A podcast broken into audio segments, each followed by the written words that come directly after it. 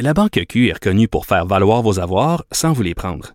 Mais quand vous pensez à votre premier compte bancaire, tu sais, dans le temps à l'école, vous faisiez vos dépôts avec vos scènes dans la petite enveloppe. Hmm, C'était bien beau.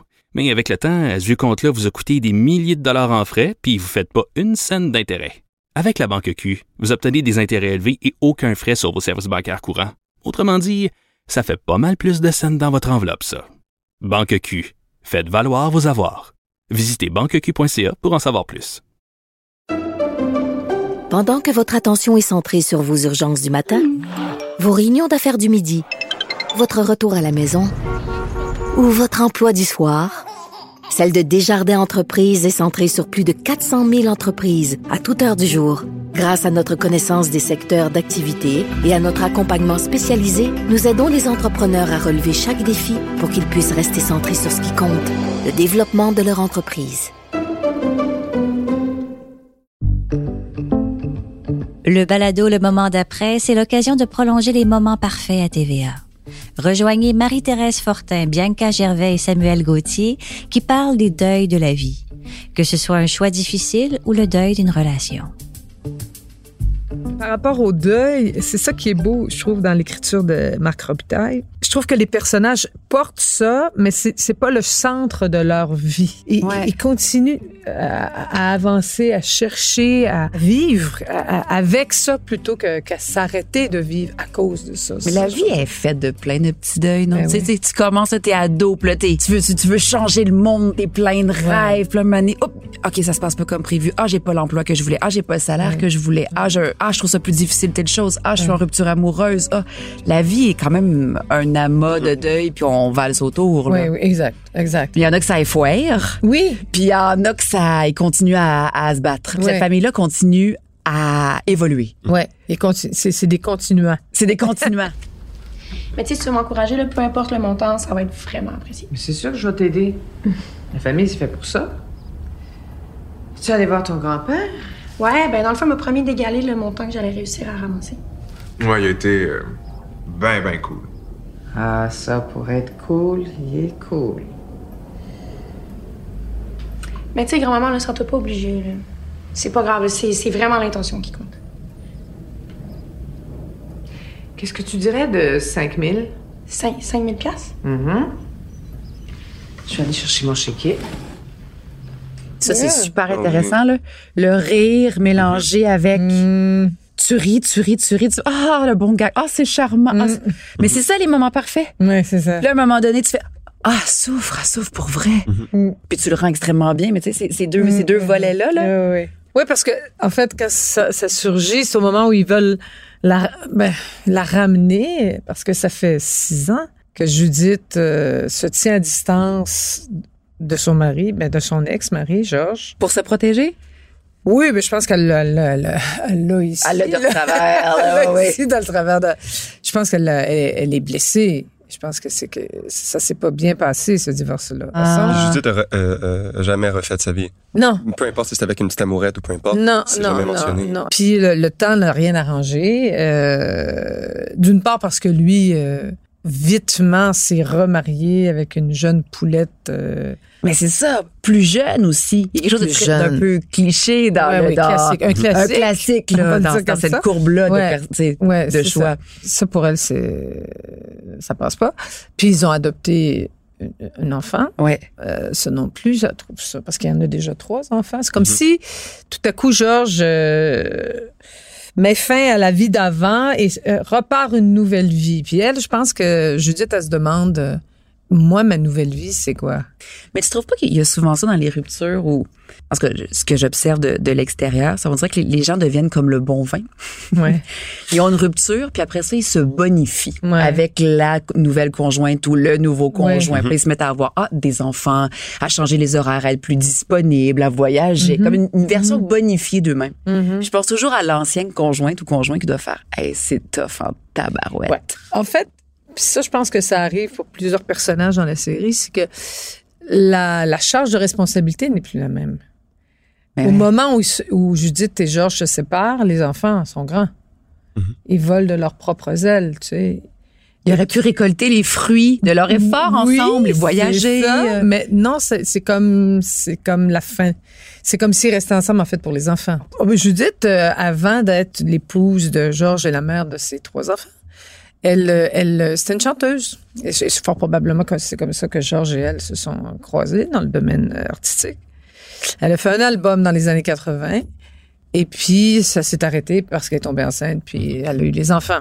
Mais elle a fait plein de deuil. Donc, elle a fait le deuil d'une carrière. Tout à fait. Le, elle fait le deuil d'un amour. Oui. Là, lui, il se redéfinit. Elle, elle sait pas comment se redéfinir. Elle, elle sait pas. Qu'est-ce qui l'attend?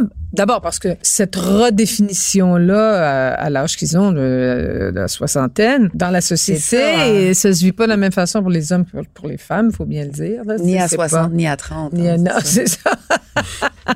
T'as bien raison de spécifier. Mais c'est ça. Donc, elle, euh, elle est à un moment, euh, Judith, où euh, elle voit plus beaucoup ses enfants non plus. Elle s'est comme retirée à bout. Elle se demande si elle va, elle va reprendre ses- sa place dans, au sein de la famille comme avant. Elle va passer par-dessus cette blessure-là et ce différent majeur avec son ex.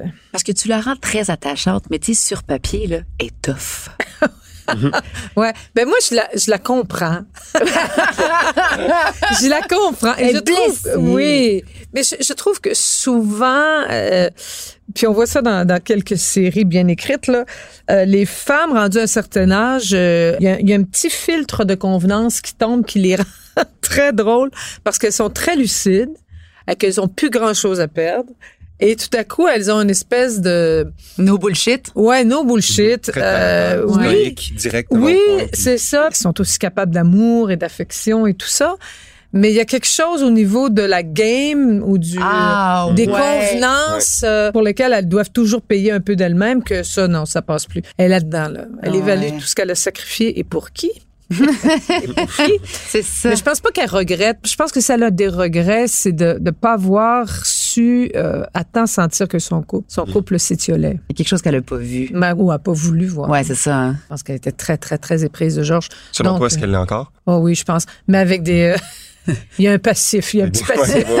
Il y a un actif puis un petit passif. Non, mais c'est intéressant, ça. Ouais, que- ouais. Il y a un filtre, tu sais. Ton personnage, dès le début, il est tout de suite caractérisé comme étant quelqu'un qui va dire exactement ce qu'elle pense. Ouais. Puis elle n'utilisera aucune métaphore. Tu sais, ça va être non, non, non, Ouais. non, non, non, elle fait plus ça. Elle l'a peut-être déjà fait, mais elle le fait plus. Plus le temps de niaiser. Plus le temps. Puis c'est ce que je voyais aussi, moi, pour le personnage de Judith, c'est que j'avais l'impression qu'elle avait tellement vécu de deuil que ça l'avait rendue comme elle est en ce moment, qu'elle est très... Euh, elle passe pas par quatre chemins, puis elle y va directement. J'ai l'impression que plus tu vis du, de deuil, Ouais. plus que tu as un lâcher prise, si tu veux, puis Ouais. tu, prends la vie, tu vois la vie autrement. Puis c'est la touche humoristique que je vois dans ton personnage de c'est ça qui va arriver, puis ça va être ça, puis c'est tout. C'est ça. Ouais. Je trouve ça beau aussi voir des êtres humains qui se cherchent. Tu sais, des êtres humains qui sont pas sur leur X. Il y a quelque chose aussi avec tous les personnages sont à la recherche du je. Qu'est-ce que je veux? Qu'est-ce que je vaux? Qu'est-ce qui marche? Qu'est-ce qui marche pas? Voyons, pourquoi je suis pas heureux? Mais tous ces personnages-là se cherchent. tu sais. Oui, oui, oui. Mais pour moi, t'es important. l'amour. Oui, mais je sais, mais c'est pas, c'est pas, pas pareil, là. C'est pas ce que je dis. Louis, j'ai. J'aimerais ça vouloir un enfant. Hein? Non, non. Non, non, non, non, non, regarde-moi pas avec ces yeux-là. Là. J'ai dit que j'aimerais ça vouloir un enfant. Mais j'en veux pas. Tu comprends? Je, je, je le sens pas dans mes tripes. là. Moi, le- le- le- la patente de l'appel à la maternité, là. Mais voyons, Je t'es super bonne avec les enfants. Avec Mila, t'es géniale. Oui, mais c'est pas parce que. ah, pas parce que je veux pas d'enfants, que j'aime pas les enfants. Je l'adore. C'est- C'est deux affaires complètement différentes. Mais moi, je suis pas faite pour être mère. Tu comprends? Moi, j'aurais pas de plaisir à, à prendre soin. Et ça, c'est la première scène que j'ai tournée. Je la connaissais pas, Annie. Wow. Là, il commence par cette grosse scène-là, je vois ça à l'orage. Je fais, oh merde, je la connais Ah, pas, Annie, me dis-moi pas cette scène-là au début. Ben, je la connaissais pas mal. Ah ouais, Peut-être qu'il n'y a pas si loin Ça a de bien moi. été, ça a bien été. Oui, ça a bien Puis, été. la première proposition, parce que tu sais, sur texte, là, tu fais, ah, ils se séparent. La première proposition, je la fais, puis c'est dramatique, puis je pleure, puis je Ouais, pleure. Puis là, notre réalisateur, François, il vient me voir, puis il fait, il y a encore d'espoir. Puis c'est une série où il y a de la lumière. Ils se prennent dans leurs bras, puis ils se disent, je t'aime, et je t'aime tellement que je vais te laisser partir, parce que je, je veux le meilleur pour toi. J'ai fait, ah ouais, donc c'est- c'est pas un break-up. Oui, c'est une séparation, mais il y a de la lumière. J'aimerais ça vouloir Oui! un enfant, mais j'en veux pas. cet appel-là, Oui, peu importe ce que c'est, là, on mis Oui. de façon un appel à maternité, Ouais, c'est un coup de fil, c'est quoi, c'est une pulsion, Ouais, c'est un- ouais. c'est quoi, c'est elle l'a pas. Non, non. Mais je, je trouve qu'ils ont tellement une belle communication. C'est sincère, c'est vrai. Il Oui, n'y a oui. pas de game de pouvoir. C'est juste dans la bienveillance. Il n'y a pas de chantage. C'est rare qu'on voit ça aussi à la télé. Ce qui est le fun justement dans cette scène-là, c'est que on vote pas, mais on n'est pas plus pour toi Ah, ouais, on a ou la pour lui, parce que les le deux, vous avez des arguments qui sont complètement valables, qui sont à 100% tu sais, crédibles. Mais ce qui est le fun, c'est justement on peut prendre position entre les deux sans nécessairement rendre un des deux personnages comme étant euh, Le méchant, le méchant la ou peu importe. gentille. On te comprend toi, on comprend lui. C'est ça qui est déchirant. Mhm. Nous, on est, en effet, on fait, ah, ah, ah. C'est c'est Ouais. juste qu'ils sont pas à la même place C'est à ça. ce moment-là de leur vie. Et il y a personne qui a tort, il y a personne qui a raison. C'est, c'est, c'est. Mais c'est incompatible à ce moment-là. Ouais. C'est ça qui est triste, Ouais. Puis c'est assez audacieux aussi de, de, de parler de ces jeunes femmes qui ne veulent pas d'enfants. C'est super que- féministe. Oui, c'est c'est aussi un sujet tabou. Je veux dire, même si on se dit oui, oui, on comprend, ça reste quand même une zone où oh, c'est pas tout le monde qui est confortable également. Mais Euh, oui. Parce que- qu'elle choisit, elle, d'avoir une carrière et pas d'enfants. C'est, pas si easygoing. On n'a pas grand modèle Non, télévisuel comme ça. Oui, comment je dirais? Elle le fait pas par euh, idéologie, elle le fait parce qu'elle est à l'écoute d'elle-même, vraiment. Oui. Ça, ça lui appartient à elle. Oui. Elle a pas de jugement sur celles qui en ont, sur celles qui en ont pas, ou sur toutes les autres. C'est par rapport à elle-même, elle est capable de dire, je, Je veux pas. je veux pas ça, je Je pas peux là. pas me faire violence à ce point-là. Ouais. Mais toi, vole. Retrouver ton père biologique répondra pas à toutes tes questions, mais ça peut sûrement contribuer à apaiser quelque chose. Ça a pas l'air d'apaiser mes parents, en tout cas. C'est normal. Ça brasse beaucoup de choses pour eux aussi. J'aimerais qu'on revienne sur la mort de ta copine. Sur le rôle que tu t'attribues là-dedans. La dernière fois, t'as dit que t'aurais pu l'empêcher de faire du surf. J'aurais pu. J'aurais pu lui dire de pas y aller. Que c'était trop dangereux. Elle serait pas morte si j'avais dit. La culpabilité, c'est une drôle de vague, du coup. T'abordes un, un personnage comme ça, tu sur papier, là, puis tu fais Oh my God, lui, là, il arrive, il est un peu mystérieux, il porte un super, super gros deuil. Comment je le traduis, ce deuil-là? Tu sais, c'est quelque chose de. Comment je le pogne, là? Par où je, le- par où je le pogne, ce, ce- ce personnage-là, avec ce deuil-là? Mais tout ça, c'était tout sculpté justement dans la solitude. Le fait de vivre le deuil sans nécessairement m'ouvrir à qui que ce soit, je trouvais que ça, ça- ça sculptait tellement bien le personnage de par, de par le fait que je garde tout ça à l'intérieur, puis que j'intériorise tout ça, puis que je sois une- un peu une bombe à retardement. Ça, ça me guidait tellement bien de pas vouloir le dire à personne. Finalement, je finis par le dire euh, euh, à ma mère. Puis c'est à partir de ce moment-là que là, le deuil commence, si on veut. Parce que avant, j'ai l'impression que c'est, je suis tellement renfermé sur moi-même, Ouais. puis je garde tellement tout ça à l'intérieur que je, je- je suis enfermé dans mes propres idées. Fait, J'ai l'impression que pour guérir la culpabilité, il faut un peu sortir de sa tête parce que moi, à ce moment-là, c'est de ma faute, c'est de ma faute, c'est de ma faute, c'est de ma faute, c'est de ma faute. Mais vu que je suis seul qui parle en ce moment, j'entends juste ma voix dire c'est de ma faute, mais je vais pas guérir quoi que ce soit comme ça. Puis tu sais, c- ce qui est difficile, c'est que même si tu sais très bien comment ça va se passer d'un point de vue formule, tu sais, tu vas passer à travers toutes ces étapes-là. Je le dis comme c'était moi. On fait Mais- déjà par parler ouais, aux ouais, gens. ouais. C'est tellement personnel. On, on parlait euh, dans l'extrait de l'identité de mon père. À 12 ans, j'avais fait le deuil. Tu sais, à 12 ans, j'avais dit à mes parents, OK, je veux juste pas le savoir, parce qu'ils m'avaient informé, si je me trompe pas, à 12 ans. Oui. Là, j'avais dit, OK, je- je veux pas le savoir. Mais là, le deuil de Marie-Jo fait en sorte que peut-être... Ça ouvre une voûte en toi? Exactement, parce que je deviens un peu euh, impulsif, un peu agressif euh, à certains moments. Puis je veux savoir si ça c'est euh, héréditaire ou si c'est génétique ou peu importe. Fait que j'essaie de retrouver l'identité du père biologique à cause de ça. Fait que évidemment, ça part du deuil de Marie-Jo, mais j'ai l'impression que chaque deuil c'est comme un nouveau départ. Il est dirait- interrelié. Exactement. Fait que c'est comme effet domino, puis ça se répand dans toute ma vie. Puis ça se répand dans toute la famille après, parce qu'une fois que j'ai partagé le secret avec ma mère, mais je le partage avec mon père, je le partage avec frères et sœurs, puis là, Mm. tout le monde apprend comme quoi que Alex c'est pas véritablement mon père. C'est un grand deuil aussi pour Alex. Je sais pas, je me mets dans ses souliers un petit peu là. Mon enfant, qui n'est pas mon enfant biologique, mais quelque part Mhm. qui est mon enfant, on a grandi ensemble, je l'ai éduqué. Je ne lui suffis plus. Là, tu vas chercher toutes les, les clés qui, qui vont pouvoir t'aider à passer à travers Mhm. ce, ce deuil-là. Et lui, il fait comme pourquoi là, comme il dit dans ça, Ouais. pourquoi là, il a besoin de l'autre qui a jamais été là? Moi, j'étais là tout le temps, par Ah oui, exemple. est-ce que je ne suffis plus? Que- C'est quoi cette quête-là? Qu'est-ce qu'il cherche là-dedans?